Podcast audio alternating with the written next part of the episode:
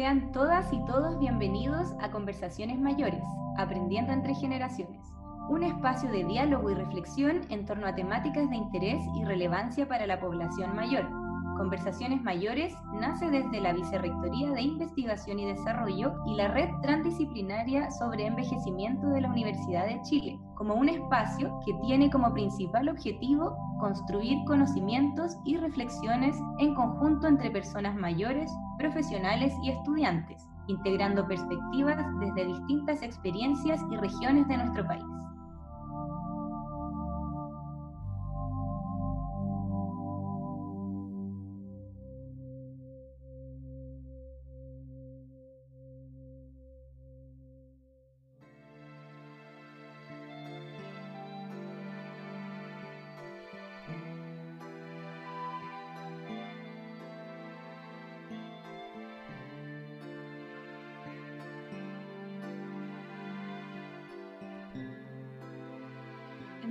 Desde el año pasado, del estallido social, en que empezaron a visibilizarse todas las desigualdades y ahora con la pandemia uno se da cuenta que en verdad el país no está preparado y que en verdad desde el punto de vista de las políticas han sido siempre políticas individualistas y nosotros sabemos que en relación al adulto mayor tienen que ser políticas que sean solidarias, ¿ya?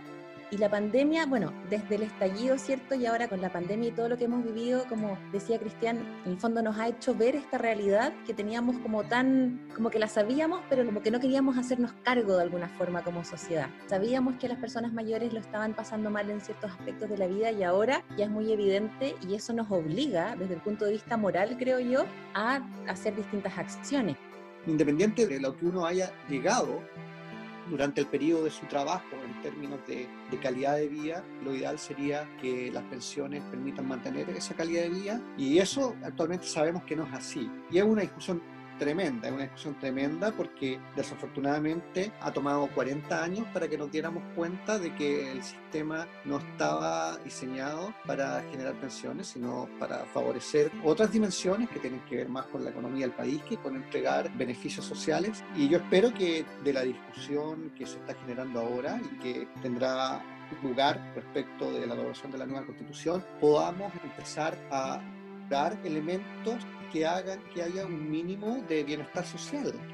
Si esto no es transmitido, puede ser transmitido, pero si no es escuchado realmente por el Estado, no vamos a tener una política pública que de verdad esté basada en determinantes sociales, de que tenga a las personas adultas mayores con una mirada de derecho, ¿verdad? Por eso tenemos que luchar. Quizás la lucha de nosotros como adultos mayores no la alcancemos a ver, pero sí estamos pavimentando para que los jóvenes de ahora tengan una mejor vejez, un mejor vivir, un mejor pasar.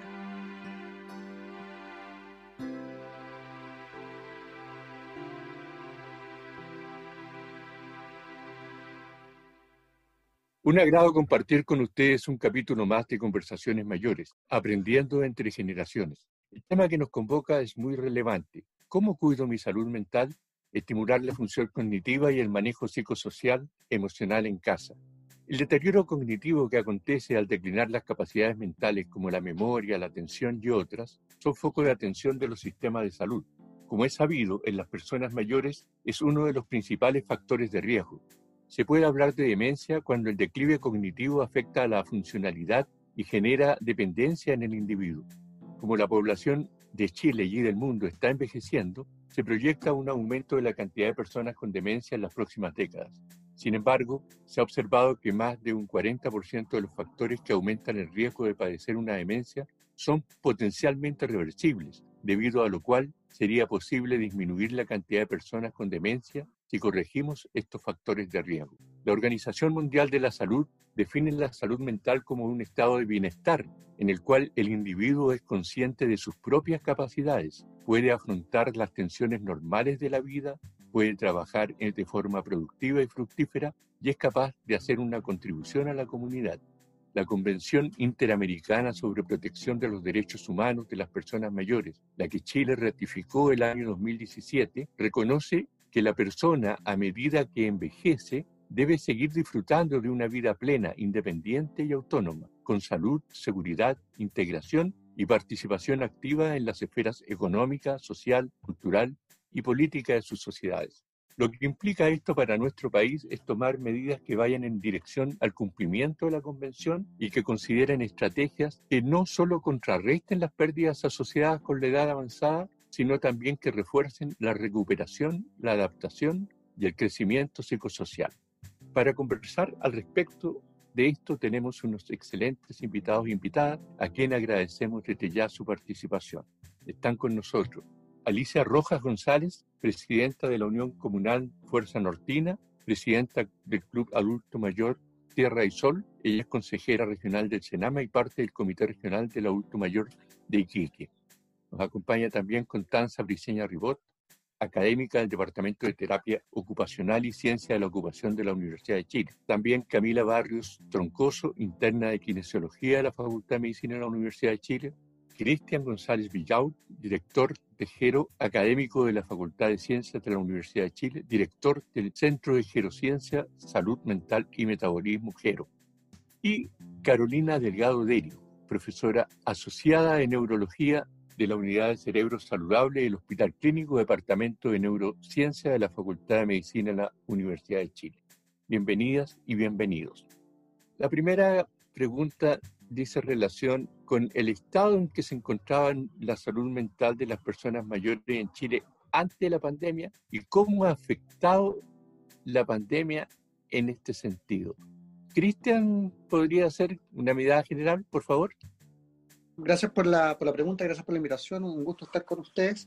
La verdad es que la pandemia lo que ha evidenciado es, una situación que es preocupante y es que en el fondo en nuestro país la gente que es mayor, por diferentes razones, presenta ciertas vulnerabilidades y una de estas vulnerabilidades tiene relación con la aparición de enfermedades que son consustanciales al proceso de envejecer. Simplemente a medida que pasan los años, esto hace que aumenten las chances, la probabilidad de desarrollar algunas patologías cuyo principal factor de riesgo es el envejecimiento y entre ellas ciertamente hay una serie de patologías que afectan al funcionamiento del cerebro, particularmente las enfermedades neurodegenerativas, cuya prevalencia aumenta a medida que envejecemos. Por lo tanto, una primera mirada es que ciertamente el envejecimiento general de la población en Chile va de la mano con un aumento en la tasa de personas que tienen o padecerán de este tipo de patología. Simplemente para tener un par de datos que son relevantes, se ha establecido que alrededor del 10% de las personas sobre 65 años pueden desarrollar una patología de este tipo. Sin embargo, cuando hablamos del grupo de personas que tienen más de 80 años, esta proporción puede eh, estar muy cerca del 40%. Por lo tanto, vemos que teniendo Chile expectativas de vida que ya están virtualmente en los 80 años de vida en, promedio, eso nos está indicando que las probabilidades de tener un grupo grande de compatriotas que tengan patologías que afecten el desempeño o, o el rendimiento cognitivo es importante. Entonces ahora si agregamos sobre esto la presencia de la pandemia, ciertamente lo que uno puede predecir, porque esto son datos en curso, todavía no tenemos todos los datos, pero uno podría anticipar que el hecho de estar más encerrado, el hecho de simplemente interrumpir la, muchas actividades de la vida cotidiana que se ha sugerido podrían ser beneficiosas para mantener una buena salud mental y que han sido interrumpidas debido al confinamiento,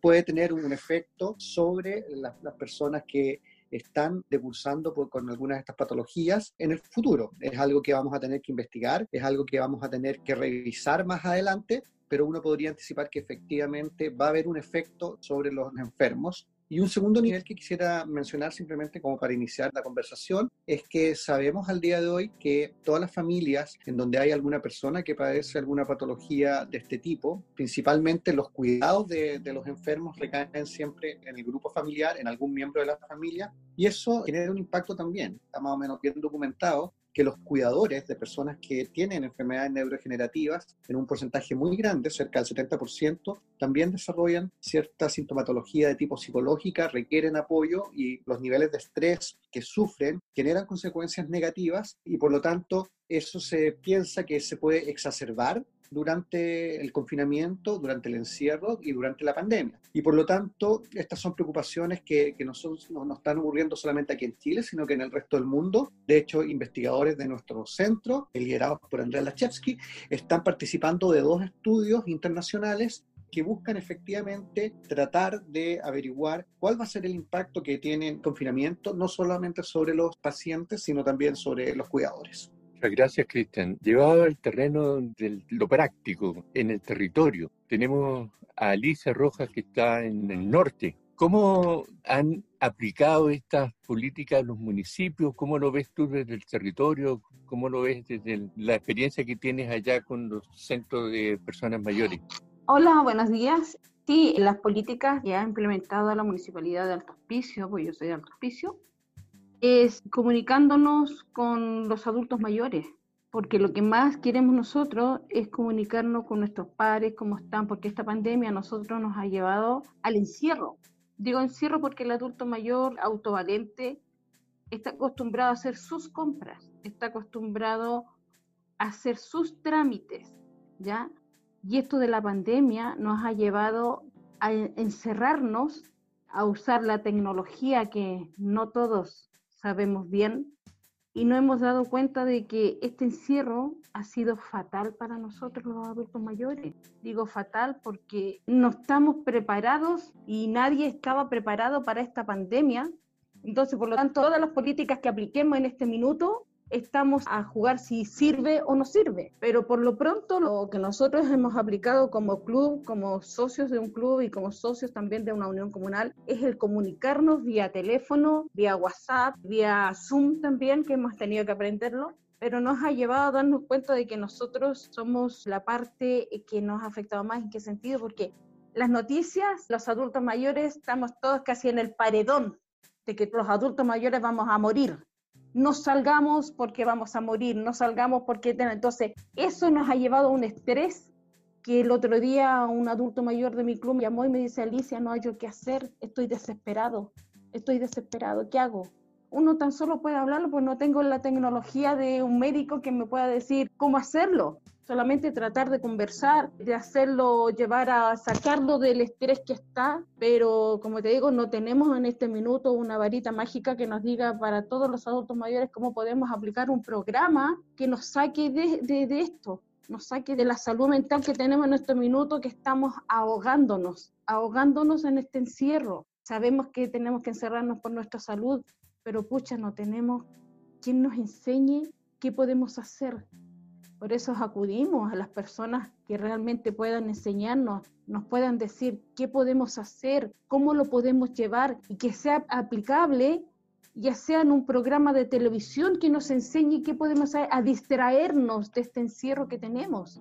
Es horrible, es horrible, tal vez tan solo también en la televisión hay puros programas para comer que te enseñan cómo cocinar este, y nadie nos ha enseñado en nuestra salud mental cómo podemos llevarla.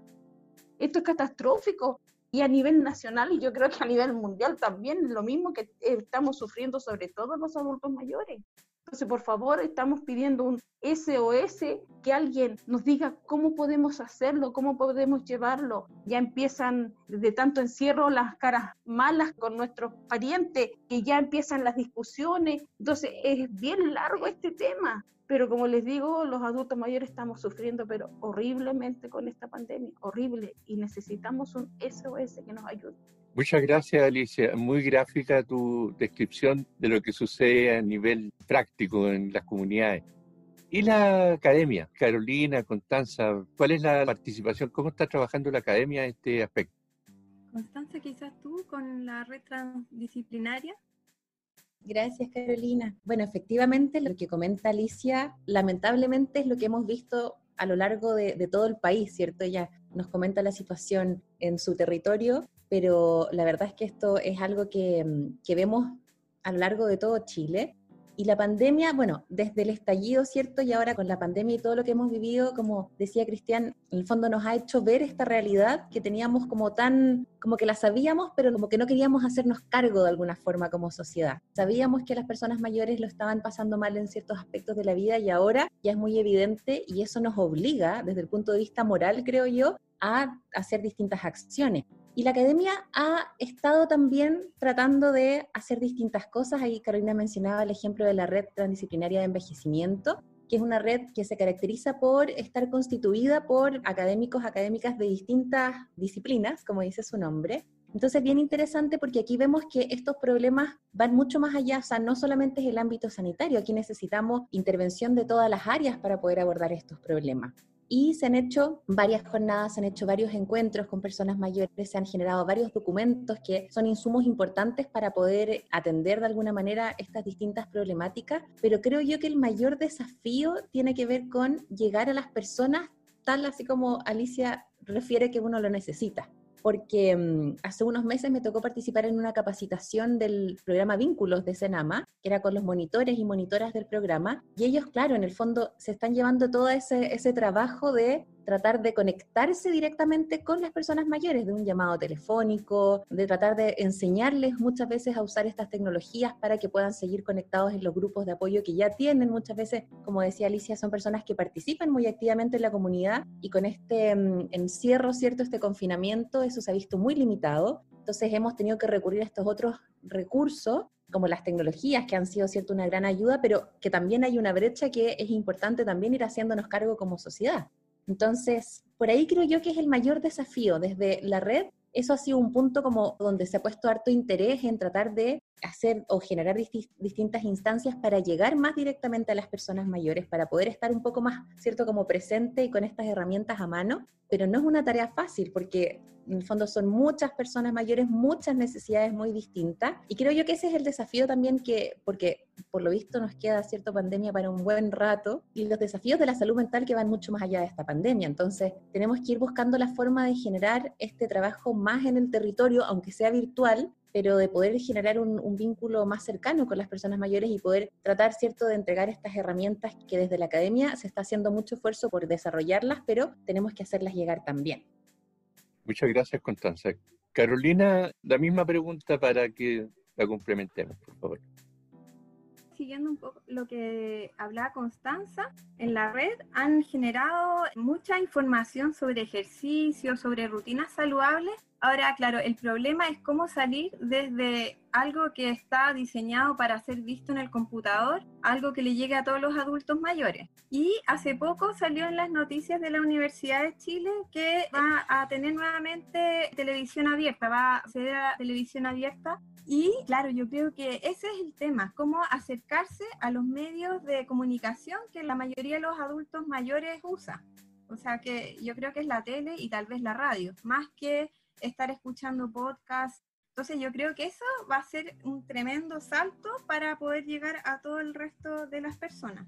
Yo quería como comentar un poco respecto a la pandemia, un poco lo que hablaba Alicia y a esto de lo mal que le ha hecho a la mayoría de los adultos mayores y a adultos mayores independientes y sobre todo a aquellos que tienen alguna vulnerabilidad ya sea cognitiva porque tenían menor capacidad cognitiva o emocional porque tenían algún tipo de trastorno previo que no era evidente o aquellos que no tenían redes sociales, que no tenían hijos, que no tenía gente que los apoyara. Entonces, nosotros como clínico hemos visto que mucha gente ha perdido funcionalidad y mucha gente se ha agravado en sus trastornos cognitivos o se en sus trastornos emocionales debido a la pandemia. Y el cómo poder ayudarlo es en verdad súper dependiente de cada persona y depende también mucho de, de las redes que tienen ellos. ¿ya? Entonces es como difícil poder dar una recomendación para todos porque son todos distintos. Pero ahí uno se da cuenta de lo importante de la actividad física, de poder conversar con otros. Yo creo que eso es lo más importante, o sea, poder mantener como comunicación con las otras personas y claro, ahí habría que buscar como un programa de apoyo de aquellos que no tengan familiares que puedan estar llamando a las personas. Y el tema del ejercicio, claro, lo ideal sería que fuera más bien personalizado, pero mm, claro, uno ve cómo, cómo ha decaído mucha gente y tenemos que tomar medidas para que esto se pudiese prevenir de cierta manera en todos los meses que nos quedan. Muchas gracias, Carolina. Camila, la visión tuya como estudiante, está haciendo la práctica. Hola, buenas. Claro, sumándome a las palabras de Constanza y de Carolina, claro, yo siento que la comunicación, como decían ustedes, es, es muy importante. Nosotros realizamos como mitad de año más o menos un trabajo con algunos servicios de APS y algunos CEDIAM Principalmente, por ejemplo, yo lo hice con el CEDIAM de acá de la Comuna de Independencia, en los cuales generamos una especie de vínculo, contacto con los usuarios de, del CEDIAM y claro, lo agradecía mucho, como decía Constanza, como decía Alicia también, el poder comunicarse, el poder hablar. Quizás nosotros no los ayudamos a solucionar ninguna problemática en ese entonces porque nuestro carácter era más bien consultivo, de ver cómo estaban, las necesidades que tenían, caracterizar un poco cómo estaban en ese momento respecto a la pandemia, necesidades, etcétera. Pero claro, estuvimos hablando de repente con una persona una hora, una hora y media, otros 20 minutos, era muy variable, pero las personas que necesitaban hablar una hora era porque realmente no tenían comunicación con nadie más. En ese entonces, en la pandemia, necesitaban desahogarse, poder conversar, saber de la vida de otra persona, conversar de cosas banales, cómo estás, cómo te ha ido, dónde vives, no sé, porque no nos conocíamos, nosotros nunca habíamos ido a CCDIAN, pero aún así ellos sintieron esa conexión con nosotros. Llámeme de nuevo, conversemos otro día, se repetía muchas veces y a pesar de que lo nuestro fue solamente quizás una vez, realizamos también, como decía Carolina, videos con ejercicios que se difundieron por WhatsApp, por las redes sociales del CEDIAN, pero claro, ellos también mencionaban que necesitaban esa comunicación constante, que no sé, los ejercicios podían hacerlos, pero quizás les faltaba un poco más de feedback. Nosotros tratamos de motivarlos de que, no sé, mandaran un video de cómo realizaban los ejercicios eh, para que motivaran a otras personas o una fotografía eh, moviéndose, haciendo ejercicio o haciendo ejercicios cognitivos que también le enviaban. Pero como decía Carolina, es difícil igual el tema de la comunicación porque no todos tienen redes sociales, no todos tienen teléfonos inteligentes que tengan WhatsApp, hay algunos que solamente tenían teléfonos de casa, por ejemplo. Entonces es difícil poder mantener esa comunicación también, que exista quizás en los servicios de APS un programa en el que se tenga una comunicación constante o desde Senama, por ejemplo, y que se pueda realizar un seguimiento, pero claro, nosotros lo realizamos en el CEDIAM, pero eran personas que estaban inscritas en el CEDIAM. Entonces quedan muchas personas fuera también. Quizás que son de ISAPRE, por ejemplo, o que nunca se han inscrito a talleres o, cosas así. Entonces también quedan fuera otras personas que quizás están en una condición que lo necesitaría más y no sabemos tampoco de ello. Entonces yo creo que ahí el rol ya más como saliendo de, de, mi rol de interno de kinesiología, el rol como ciudadano más que nada, de poder ver a nuestra comunidad, nuestra población o, donde sea que vivamos, cómo están mis vecinos, quiénes son mis vecinos, eh, hay algún adulto mayor que lo necesita, que necesita de que nosotros estemos atentos, cómo está, tiene red de apoyo. Siento que es importante también ir viendo dónde vivimos y cómo estamos como comunidad para poder apoyarnos también, sobre todo en esta pandemia y que los adultos mayores se han visto bien afectados respecto a, como decía Alicia, su independencia, poder salir a comprar solo, necesitan que alguien les vaya a comprar, uno va a comprar siempre puedo yo ir a comprarle algo, necesita algo, siento que estar también atentos a, la, a, nuestra comunidad, como jóvenes quizás, que podemos, entre comillas, arriesgarnos un poco más, igual ayuda a poder mantener el contacto, a poder también ahí conversar quizás un poco con ellos y que se sientan apoyados también, ser una red de apoyo. Cristian, ¿cómo influye, por ejemplo, los sentidos en el terreno práctico, por ejemplo, el olfato, la audición, para estimular precisamente a las personas mayores a evitar estos riesgos de enfermedades quería comentar antes de pasar a tu pregunta un aspecto que, creo que es bueno mencionar y es que uno de los problemas también que ha habido particularmente con el grupo etario los adultos mayores es que muchas de las decisiones que se han tomado durante la pandemia son decisiones que están basadas únicamente en mirar el carnet de identidad, es decir, en mirar la edad cronológica. Y lo que sabemos es que el grupo de adultos mayores es un grupo que es tremendamente diverso y que en el fondo no todo el mundo envejece de la misma forma. Y por lo tanto, cuando decidimos tomar decisiones basadas únicamente en el número que aparece eh, de, años que aparece en el carnet de identidad, posiblemente vamos a tomar decisiones que va a afectar a gente que es completamente vigente, que puede valerse por sí misma, que tiene absolutamente el control de su vida. Tenemos un número muy grande de adultos mayores que son completamente independientes y a esa gente, algunas de las decisiones que se tomaron durante la, la pandemia les afectó mucho. Por lo tanto, yo diría que una lección que tenemos que ir aprendiendo, al menos lo, lo que hemos vivido hasta, hasta ahora, es que habría que replantearse la forma de tomar este tipo de decisiones. Yo me acuerdo que en la mitad del invierno se tomó, existía esta decisión, había ciertos tipos de autorizaciones y ocurrían casos que eran más o menos irónicos, porque tú podías salir a, a pasear una mascota, pero las personas mayores de 75 años tenían que quedarse en casa, lo que claramente constituía una infantilización de un grupo de personas que tiene totalmente las capacidades para tomar las decisiones eh, respecto del, del control de su vida. Por lo tanto,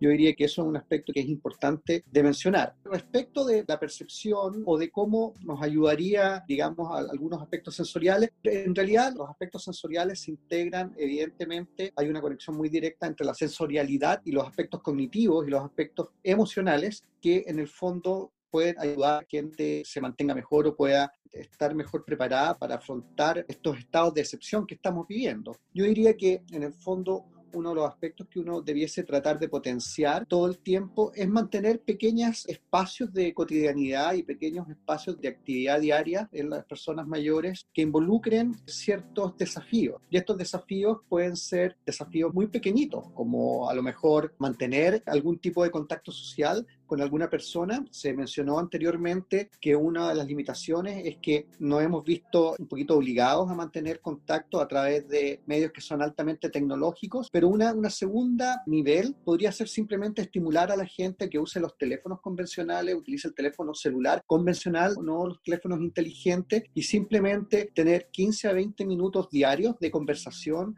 vía teléfono con seres queridos, con conocidos, es parte de protocolos que se han sido reconocidos como positivos, que son parte de algunas recomendaciones, por ejemplo, que ha hecho el Grupo de Salud Pública de la Universidad de Baltimore y que van a permitir simplemente conectar dimensiones que son emotivas, dimensiones que son cognitivas y que van a ayudar a mantener pequeños espacios de cotidianidad y de normalidad que son ampliamente necesarios para que la, la, gente mayor pueda sentir que en el fondo dentro de esta anormalidad que estamos viviendo hay ciertos aspectos que no cambian. Yo otro, otro aspecto que creo que es muy importante y que uno lo aprecia mucho es que la gente que es mayor tiene una tendencia a ser muy solidaria y están permanentemente ayudándose unos con otros y evidentemente aquellos que son más independientes tienden a tratar de ayudar a aquellos que son más dependientes. Por lo tanto, uno, si bien podría pensar que hay que seguir cuidándose, que hay restricciones al movimiento que hay que seguir manteniendo, uno siempre podría pensar en que la gente pueda establecer una, en microescala unas ciertas burbujas sociales que les permitan, no sé, con vecinos de confianza, con gente que uno pueda, pueda saber que se está cuidando igual que uno, si hay una persona que necesita de alguna ayuda o hay alguien que puede compartir algo que tiene en su casa, otra persona y que le permita moverse 5 o 10 minutos, poder establecer una pequeña relación social con gente que ha estado también cuidándose mucho, yo creo que son pequeños espacios que van a ayudar a sobrellevar un poquito el tema del aislamiento. Y por último, también se mencionó, y es parte de lo que ha hecho la red transdisciplinaria de envejecimiento de la Universidad de Chile, es que hay una serie de recomendaciones que tienen que ver con mantener algún tipo de actividad física,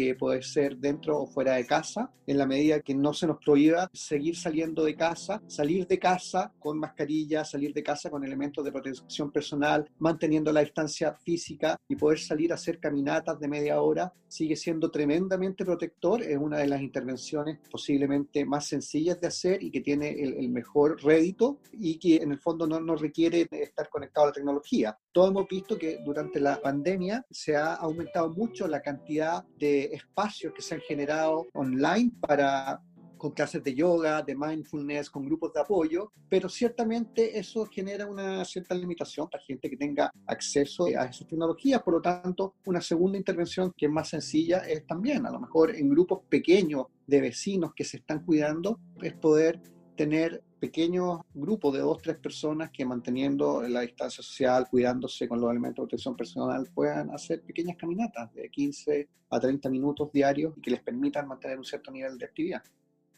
Muchas gracias, Cristian. Excelente este tema de la solidaridad y cómo se puede ir trabajando en grupos pequeños. Alicia, en la práctica, ¿ustedes están haciendo eso allá en Altos Pisos, en el norte, o has sabido experiencias similares territoriales porque tú eres dirigente a nivel regional en otras partes del país? Mira, acá lo hemos visto limitado un poco porque hace dos semanas nomás que salimos a fase 3 y Quique todavía sigue en fase 2. Por lo tanto, no hemos visto limitado en cuanto a hacer reuniones, pero lo hemos eh, tenido que hacer por Zoom. Nos hemos dado cuenta que una de las grandes problemáticas de esto es que no todos los adultos mayores tenemos teléfonos inteligentes no todos los adultos mayores tienen acceso a este medio de comunicación. Por lo tanto, es un gran, gran porcentaje de adultos mayores que queda fuera de esto, ¿ya? De la información que uno pueda darle. Tenemos lugares acá por la región, tenemos lugares en la cual no llega señal de internet, por lo tanto, quedan fuera el caso de Pisagua tiene muy mala conexión, tenemos Pica que también tiene Mamiña, Camiña, que son lugares donde también hay adultos mayores y mucho adulto mayor, no tienen acceso a esta información. Nos hemos visto impedidos de poder viajar para allá porque están los controles sanitarios que no nos permiten llegar todavía a esos lugares, entonces quedan como aislados. Entonces, ideal sería, como la buena noticia que escuché recién, de que podría haber un programa de, televisión abierta en la cual los adultos mayores podamos tener este tipo de información. Porque yo esta información que la estoy recibiendo de parte de ustedes, de los médicos que hay acá, de la información que nos pueden entregar, yo la voy a replicar, pero va a quedar dentro de un segmento nomás y el resto queda fuera. Entonces, por eso, esta pandemia nos sirvió para ver la brecha enorme que tenemos de diferencias sociales, se puede decir entre comillas, que no, no todo el adulto mayor tiene acceso a un teléfono, ustedes me dirán por qué.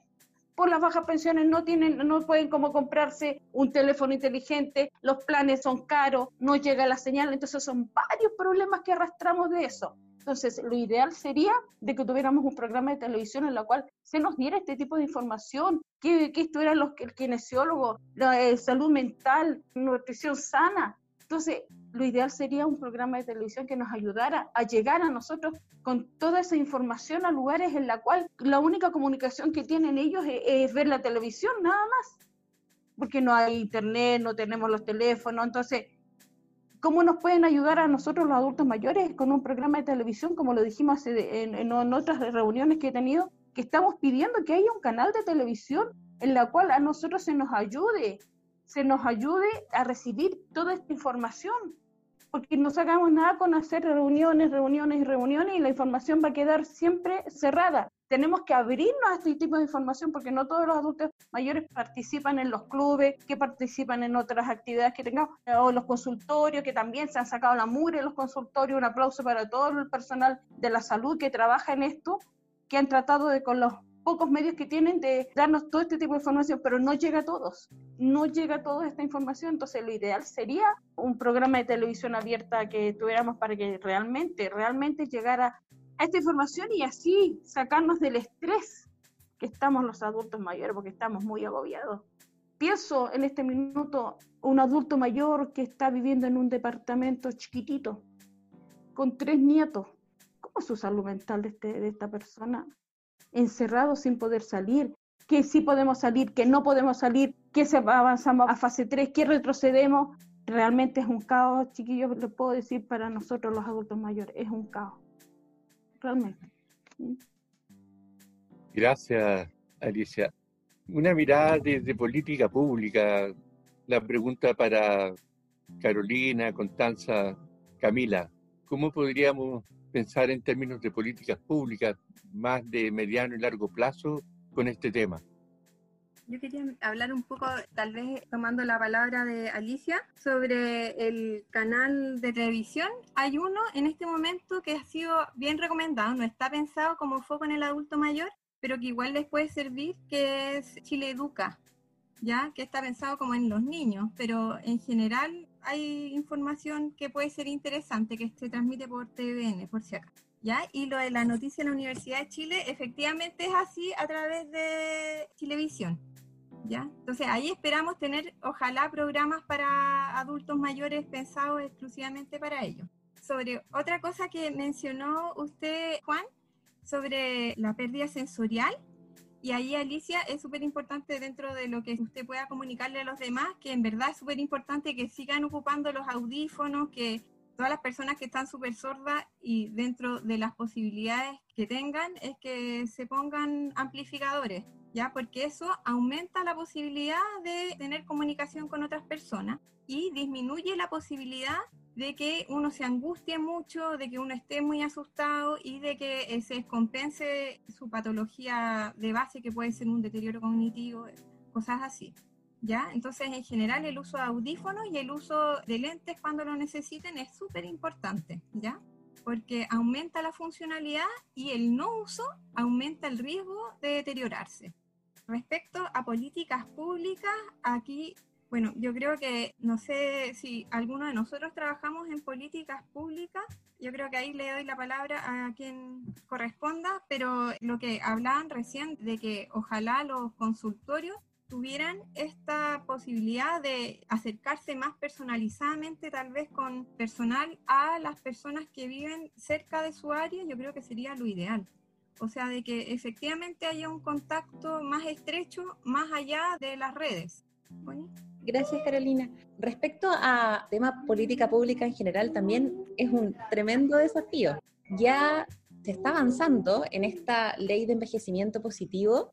Esperemos pueda también abordar en el fondo como lo heterogéneo que, o lo heterogénea que es esta etapa, porque no solamente tenemos personas autovalentes, sino que tenemos personas mayores que necesitan ciertos apoyos, ciertas personas que son mucho más dependientes. Necesitamos hacernos cargo también de las personas cuidadoras, tengo aquí una, una vocecita de fondo, mi hija aquí la, bien pegada a mí.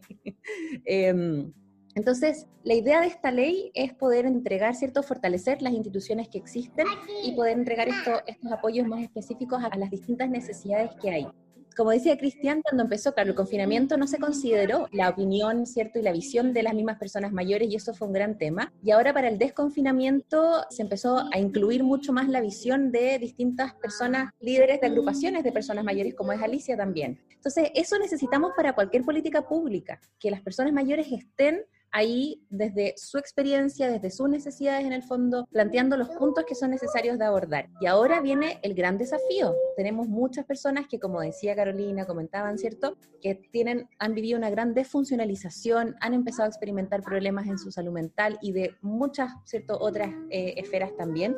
Entonces, necesitamos empezar a pensar desde ya cómo vamos a retomar después cuando ya podamos volver, ¿cierto?, a los consultorios o hacer las evaluaciones, ¿cómo vamos a hacer ese plan de ir retomando todas esas prestaciones? Porque tenemos muchas personas que no pudieron actualizar, por ejemplo, su examen de medicina preventiva, que es tan necesario para poder pesquisar tempranamente problemática. ¿Cómo vamos a empezar a hacernos cargo de eso? Tenemos que mirarlo desde ya y sin duda con la participación de las mismas personas mayores. Así que mm, yo soy parte de la Sociedad de Geriatría y Gerontología de Chile y por ahí también hemos estado trabajando arduamente en poder visibilizar también estas problemáticas y sobre todo empezar a, como anticiparnos a otras situaciones que van a venir y que, y que requieren de la participación de todas las personas. O sea, necesitamos que aquí, desde las autoridades, desde las agrupaciones, desde los académicos, académicas, desde los clínicos y clínicas, ¿cierto? Que en el fondo trabajemos en conjunto para que enfrentemos esto de la mejor manera posible.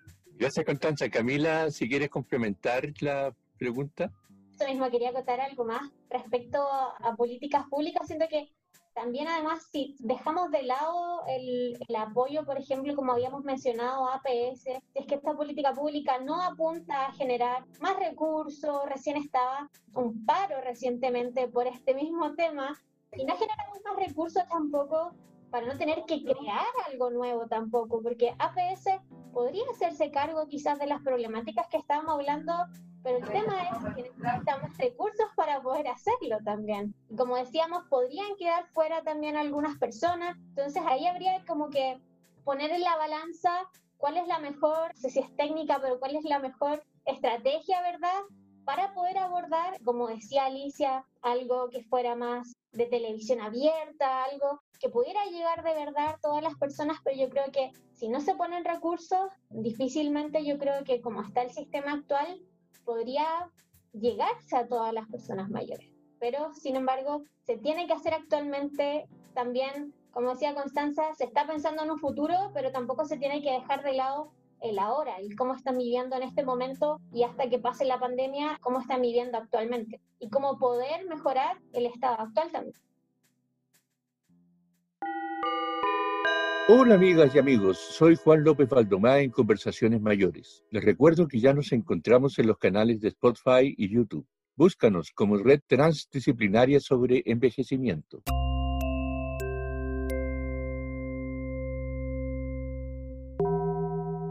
Una mirada de futuro con relación al tema. ¿Cómo visualizas tú el tema a unos mediano plazo?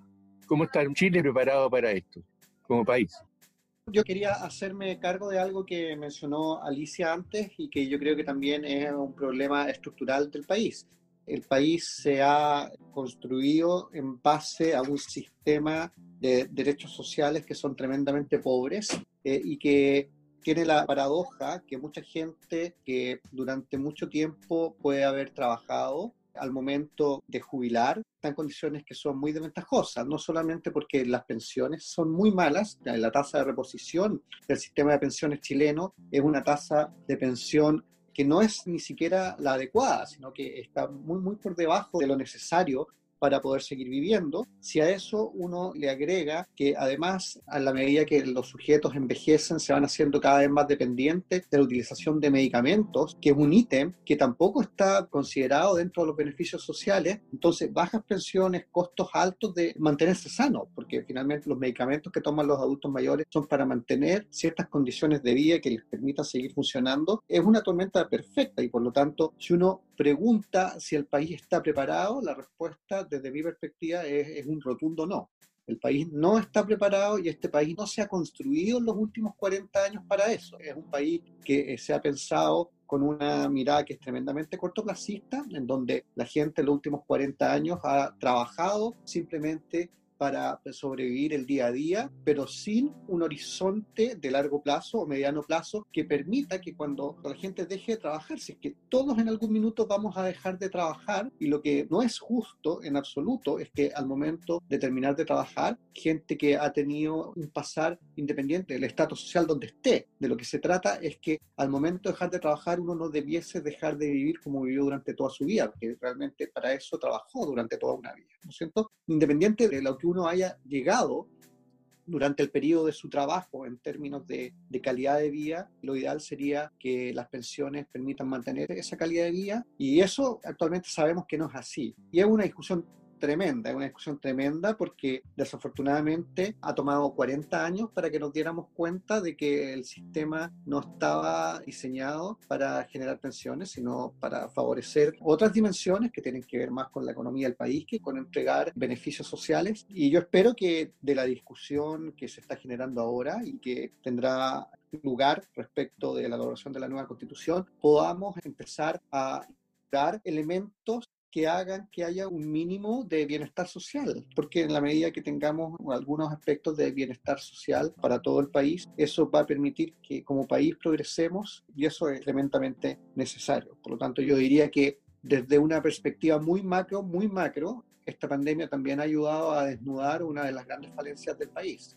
Nosotros como país nos vanagloriamos mucho de estar en la OCDE, sin embargo, cuando miramos la mayoría de los indicadores de la OCDE, excepto las variables macroeconómicas, estamos muy mal. Y eso debería invitarnos a hacer una reflexión muy profunda respecto de qué significa estar en esos rankings, respecto del merecimiento de estar en esos rankings y respecto de qué es lo que vamos a hacer para convertirnos en un país que merezca estar en uno de esos rankings, un país que sea en lugar de simplemente parecer. Muchas gracias, Cristian. Muy clara tu intervención. La misma pregunta para los demás. Carolina. Bueno, yo mencionar un poco en la misma línea de lo que decía Cristian, de que en verdad desde el año pasado, desde el estallido social, en que empezaron a visibilizarse todas las desigualdades y ahora con la pandemia uno se da cuenta que en verdad el país no está preparado y que en verdad desde el punto de vista de las políticas han sido siempre políticas individualistas y nosotros sabemos que en relación al adulto mayor tienen que ser políticas que sean solidarias, ¿ya? Y solidarias con personas que tal vez no van a seguir generando recursos, pero que a su vez, si es que uno toma medidas que sean preventivas, es decir, toma medidas que hagan que disminuya la posibilidad de que estos adultos caigan en discapacidad y caigan en dependencia, van a favorecer ahorrar o van a favorecer poder tener recursos para hacer otras cosas y van a favorecer que no toda la plata sea gastada en patologías que podrían ser prevenibles, ¿ya? O sea, en la promoción de salud, que en general uno debería hacerlo desde la vía media y debería de estimularse sobre todo también en la etapa adulto mayor, tiene un fin de evitar un poco caer en dependencia y una vez que uno cae en dependencia, es tratar de que ellos tengan la mejor calidad de vida posible. Pero en cuanto a costo-efectividad, lo ideal sería como prepararnos para poder disminuir la posibilidad de caer en dependencia, es decir, con las medidas que promocionan la actividad física, la alimentación saludable,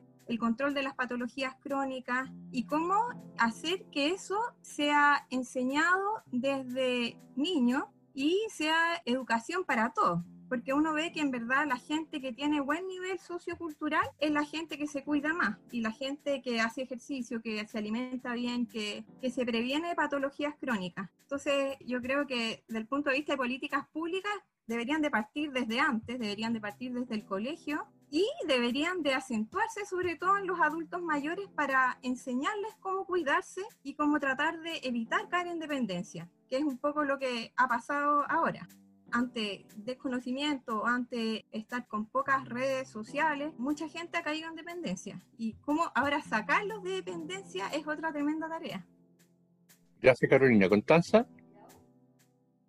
Sí, solo reforzar esos dos puntos que yo creo que son muy importantes. Que uno, tenemos que prepararnos para el envejecimiento desde pequeños, pequeñas creciendo, ¿cierto? Y viviendo nuestra vida sabiendo que todas esas decisiones que vayamos tomando nos van a permitir tener un mejor envejecimiento, pero no solamente es responsabilidad nuestra, tenemos que mejorar muchas cosas del entorno para que esto también ocurra, así que por ahí está ese otro desafío. Y el segundo punto tiene que ver con la solidaridad intergeneracional, que yo creo que apareció a lo largo de la conversación, pero que es un punto que probablemente se había ido perdiendo con los años y ahora con esta crisis tan necesaria, el vivir en comunidad, ¿cierto? Siendo solidarios, preocupándome no solo de mí misma, sino que también de lo que le está pasando a la persona que a veces vive a metros míos y no tengo idea, en cosas muy sencillas, no sé, por las personas que viven en edificios, por ejemplo, ahora ha sido mucho más fácil identificar personas que a lo mejor requieren ciertos apoyos y que antes no teníamos idea porque estaban encerradas. Entonces, tenemos que empezar a incluir eso en, en nuestra vida cotidiana, el estar no solamente pendientes de nosotros, ¿cierto? Y de nuestras personas que están mucho más cerca, sino que de nuestra comunidad. Yo solo quería resaltar esos dos puntos. Gracias, Constanza. Camila. Y yo quería agregar a lo mismo que decía Constanza, de poder hacer ver en este periodo que, no sé, como decían muchas personas eh, adultas mayores que ven quizás con sus nietos, con sus hijos, con sus hijas, han podido tener una mayor conexión quizás que no tenían antes porque no había tiempo tampoco, de poder conectar las generaciones, de volver a este rol del adulto mayor una persona con conocimiento, que puede transmitir más cosas, que puede transmitir, no sé, quizás su oficio o su profesión que alguna vez tuvo, y no ese rol pasivo que quizás muchas veces estaban en una casa y que tampoco podían tener mucha interacción por la vida cotidiana, pero que actualmente sí se puede dar y que también los ayuda, yo creo, a sentirse más parte de la comunidad, volver a tener un rol activo en una familia, yo creo que también es importante y les ayuda también a sentirse un poco mejor consigo mismo y, y tener este rol de persona mayor con conocimiento que quizás antes estaba un poco más resaltado en la persona mayor sabia, ¿no es cierto? El dador de conocimiento, que quizás actualmente por el estilo de vida que nosotros llevábamos, muchas personas no podían cumplir ese rol. Muchas gracias, Camila. Bueno, ha sido una conversación muy interesante. La verdad es que mm, hemos sacado algunas conclusiones resaltando el tema de la solidaridad, el tema del apoyo a los cuidadores, el tema de cómo generamos redes, ¿verdad? Como para despedir esta conversación y desde ya agradeciéndole a todos ustedes por la participación en el programa de hoy, unas palabras finales de cada uno de ustedes y vuelvo a insistir los agradecimientos para quienes nos están escuchando. Este es nuestro cuarto programa y estamos muy contentos con la sintonía que hemos tenido y con el apoyo de las personas que nos participan y que nos escuchan. ¿Cuáles serían como las recomendaciones generales, Cristian, y todos los participantes?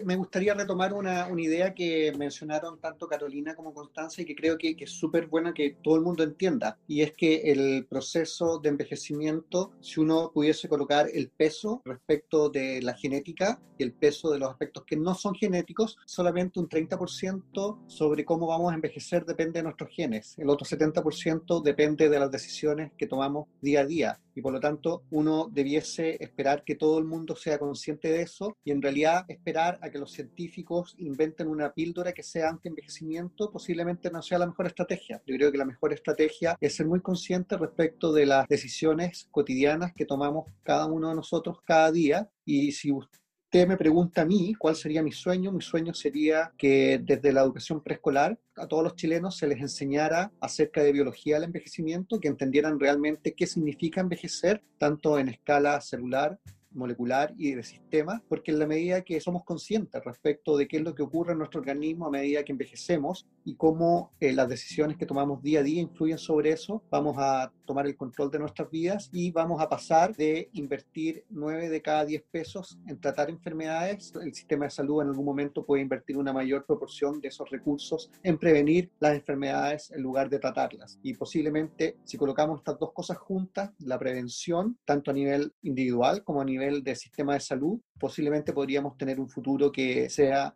mucho mejor, no para vivir más años, sino que para que los años que vivamos sean de mejor calidad. Gracias. Muchas gracias, Cristian. Yo mando un poco la palabra respecto a eso. En general, como decía Cristian, lo más importante sería desde nivel escolar, ¿cierto? Y que una de las determinantes de salud más importantes, de hecho, es la educación. Entonces, el hecho de reforzar e-, educación de buena calidad para todos debería ser como uno de los esfuerzos más importantes y después todas las medidas de prevención y como para aterrizarlos a términos como del día a día, hacer ejercicio, Alicia. O sea que ojalá todos los adultos mayores tuvieran una rutina de hacer actividad física en casa, ojalá 15 minutos al menos, y, lo otro importante en general es reforzar el uso de los dispositivos para ayudar a escuchar y ver la alimentación saludable, que en general es como el consumo de frutas y verduras frescas, legumbres, idealmente disminuir el consumo de masas, ¿ya? Y ahí uno puede inventar distintas recetas ricas, desde eh, como cazuelas, bueno, ahora se pueden comer los garbanzos de distintas maneras, y lo otro que es súper importante y que es lo que más marcó, yo creo que la pandemia, la importancia de tener redes sociales porque somos seres sociales. Entonces, de conversar con el otro y si eso se pudiera implementar, yo creo que en la actualidad, como con llamadas telefónicas desde la red de salud, yo creo que sería genial. Entonces, como políticas públicas desde el principio, el tema de la educación, desde el reforzar lo importante que es hacer ejercicio, que la actividad física nos disminuye la posibilidad de engordar, de tener diabetes, de tener hipertensión, o sea, ayuda a prevenir muchas de las patologías que después son un tema a lo largo de la vida. Y mantener la actividad física todo el tiempo, a lo largo de toda la vida. ¿Ya? Y no es necesario que sea algo muy complejo, sino que salir a caminar y cuando no se pueda salir a caminar, mantener la actividad física en casa. Eso sería importante que ojalá pudiera llegar la información que hicieron de la red transdisciplinaria, que me saco el sombrero, encuentro que fue súper bueno, o sea, me siento orgullosa de ser Universidad de Chile por tener esos videos tan, tan buenos, ¿ya? Y ojalá se pudieran ver para todos los adultos mayores. Eso quería comentar. Gracias, Carolina. Constanza, tu sueño y tus conclusiones de esta conversación. Bueno, yo comparto el sueño que, mencionaba Cristian, ¿cierto? Que también había mencionado Carolina respecto a la educación que tenemos que hacer para nuestro envejecimiento. Y ahora que soy mamá, tengo una hija pequeña, digo, en realidad uno no lo considera, pero desde ya hay que empezar a prepararnos para poder vivir de la mejor manera el tiempo que vivamos. Así que comparto ese sueño. Y respecto a lo que menciona Carolina y que también lo había comentado eh, Cristian hace unos momentos, es esto de ahora, ¿cierto? Actualmente, ¿qué cosas podemos hacer para tratar de estar mejor. Hay muchas personas, como mencionaba Alicia, que están pasándolo muy mal ahora, que están muy estresadas. Entonces hay que, en el fondo, tratar de ocuparse de eso ya sea con estos ejercicios que podemos hacer, ya sea contactando a un familiar o una amiga, amigo por teléfono, ¿cierto? Darnos como la tarea, ya esta semana me voy a contactar con una persona, quizás la próxima semana con dos personas, como darse uno de estos como desafíos que le permitan estar mejor y en el fondo pedir ayuda, porque también eso muchas veces uno como que le otorga toda la responsabilidad a la misma persona mayor como para que esté mejor, pero en realidad muchas veces se necesita ciertos apoyos más especializados, así que también pedir ayuda creo que es algo que tenemos que en el fondo como normalizar, que ocurre que a veces no estemos bien, que necesitamos el apoyo de otro y desde la academia, ¿cierto? Y desde la clínica poder estar disponibles en la medida de que también los recursos, ¿cierto? Lo permitan para poder brindar esos apoyos. Gracias, Constanza. Alicia. Mira, me uno a las palabras de todos ustedes, de todos los panelistas que han, han dicho que educar, el, pero ¿cómo un adulto mayor puede ser feliz con una pensión paupérrima? ¿Cómo puede un adulto mayor ser feliz, estar saludable si el día de mañana está tomando puro té y puro pan está comiendo? Mientras no haya una política de gobierno, de Estado, que los adultos mayores tengan unas buenas pensiones, digo buena, en la cual el sueldo mínimo, nosotros los adultos mayores estamos bajo el sueldo mínimo. Entonces, por lo tanto, tenemos que comer menos, vivir menos. Yo creo que morirnos luego será para el Estado, no sé. Pero mientras no haya una política pública de Estado en la cual los adultos mayores tengan una buena jubilación, en la cual pueda alimentarse bien, no pueda tener el problema que como mañana, porque esa es la realidad. ¿Cuántos adultos mayores están comiendo todavía todavía en ollas comunes, porque no, no les alcanza. Esto fue como una tabla de salvataje, lo de las ollas comunes, porque muchos adultos mayores ahora tienen que comer. ¿Y cuando esto se acabe? Vamos a volver a lo mismo de que el adulto mayor toma una taza de té y come un pan. Esa es la realidad del adulto mayor de aquí en Chile, a lo largo de todo el país. Entonces, mi sueño mi sueño es que las jubilaciones se arreglen, las jubilaciones piensen, piensen, los jóvenes de ahora que tenemos que trabajar porque van a ser el día de mañana, van a ser los adultos mayores y que ojalá, ojalá Dios quiera, no pasen lo que los adultos mayores en este minuto están pasando. Por eso tenemos que luchar. Quizás la lucha de nosotros como adultos mayores no la alcancemos a ver, pero sí estamos pavimentando para que los jóvenes de ahora tengan una mejor vejez, un mejor vivir, un mejor pasar no con los viajes que se hacen de, estos viajes de Cernatur que están haciendo, este, eso, no, eso no, nosotros queremos un vivir diario de todos los días, queremos un mejor vivir, no tener una preocupación. Así que mi sueño es que tengamos un mejor pasar los adultos mayores. Muchas gracias, Alicia. Yo para finalizar me sumo también a las palabras de todos y todas. Y claro, mi sueño es, como decía Alicia, que ojalá todo esto que la academia puede lograr, que la academia puede juntar, que recolectamos, la información que sabemos, pueda ser transmitida de buena manera en una política pública que sea consciente de todo esto. O sea, por muchas cosas que nosotros hagamos, por muchos libros, eh, repositorios, lo que sea que, que, nosotros podamos realizar, o lo mismo las conversaciones que podamos tener ahora, si esto no es transmitido puede ser transmitido, pero si no es escuchado realmente por el Estado, no vamos a tener una política pública que de verdad esté basada en determinantes sociales, de que tenga a las personas adultas mayores con una mirada de derecho, ¿verdad? Y tenemos ahora actualmente el proceso constituyente al lado y esperemos que se pueda tomar en cuenta todo esto que estamos haciendo y que finalmente de fruto, como decía Alicia, quizás no para ellos actualmente, pero para generaciones futuras que, que yo por lo menos pueda tener una vejez digna y que mis hijos también puedan tener una vejez digna. Y solamente como para acotar, en el repositorio de, libros de la universidad hay un libro que se llama Viviendo con Demencia, que lo encuentro un material súper bueno y súper didáctico. Tiene muchas imágenes y también está descritas las imágenes para personas ciegas, en el cual se ven muchos tips también quizás que son fáciles de realizar en casa, de cómo poder ayudar a las personas con demencia a tener una vida más fácil quizás en lo cotidiano, ahora que estamos tanto en casa, Así que si es que alguno quiere revisarlo también es un muy buen libro para poder apoyarse. Muchas gracias Camila, muchas gracias Alicia, muchas gracias Constanza, a Cristian y a Carolina, ¿verdad? La verdad es que ha sido un programa muy productivo, creo que tenemos mucha enseñanza y un futuro por delante que nos toca participar cada día a cada uno de nosotros y nosotros. Así que un placer en saludarlo y muchas gracias a quienes nos escuchan en Conversaciones Mayores. Hasta siempre. Un abrazo gigante.